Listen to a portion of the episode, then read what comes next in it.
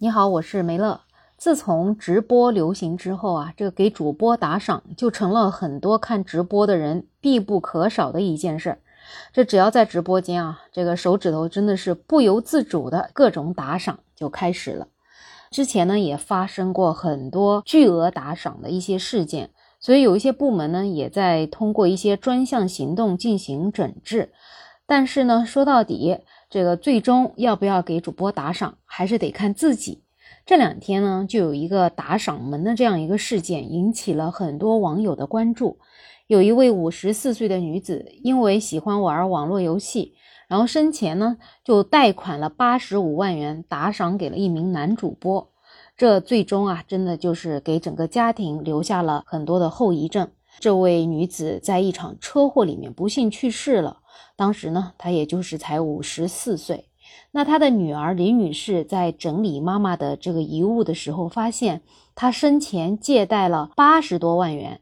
然后根据女儿调查，这位妈妈还通过各种渠道跟很多很多人都借钱了。同时呢，她还发现她在快手上面花费了大概有八十五万元。经过查实，她是经常给男主播还要汇款。这个女儿呢，就是发现她的妈妈是在去年五月份加过男主播的微信，为了让男主播留在直播间，这两个人的聊天内容呢也是挺暧昧的，对方甚至还发了一段拳击视频，整个上半身就是暴露在妈妈的面前。这位女儿李女士就说，他加了妈妈的微信之后呢，就经常来找他的妈妈，引导他的妈妈看她的直播，打赏她。还时不时的调侃说：“姐姐，快点来看我直播吧，听我唱歌啊！你要是不来，我受罚也没关系。”这个妈妈呢，年纪有点大了，她可能真的相信这些人所说的 PK 惩罚会伤害到她。同时，这位女儿李女士也说，她妈妈生前呢是一个人住的，所以平时也没有发现她有什么异常。那因为她妈妈生前借了这么一大笔钱吧，现在整个还款压力很大。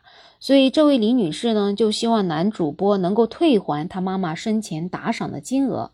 李女士说，她私下呢是找过这个主播，她说呢，妈妈给的小费都是借的，希望他能还给我们，我们呢也可以用来还别人的债。但是她拒绝了，说这位妈妈她也已经是大人了，这个是成年人的行为，所以是不会退的。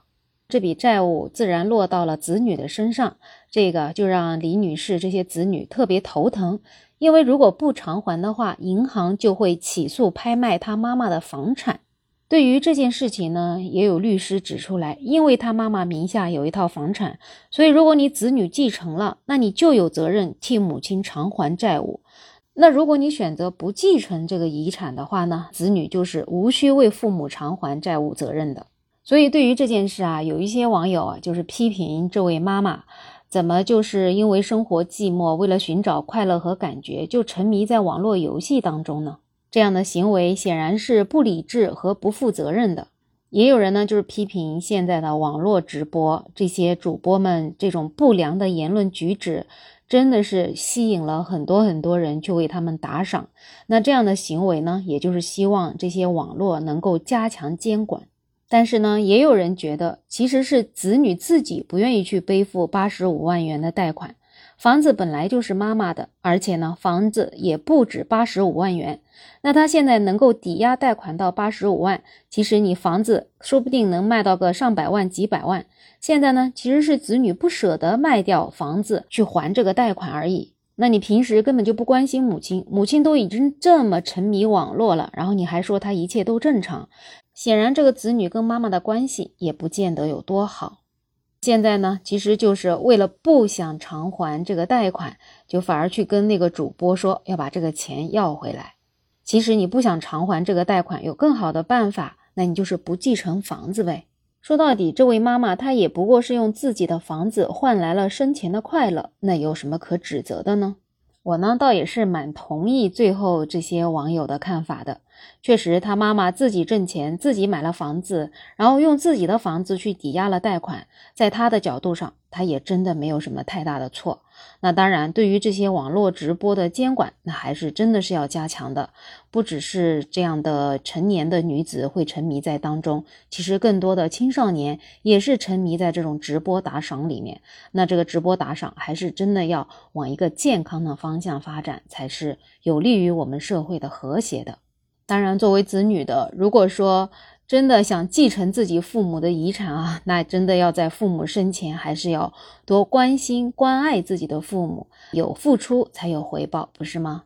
不知道你对这个话题有什么样的看法呢？欢迎在评论区留言，也欢迎订阅、点赞、收藏我的专辑。没有想法，想加入听友群的朋友可以加我，没有想法的拼音再加上二零二零，我是梅乐，我们下期再见。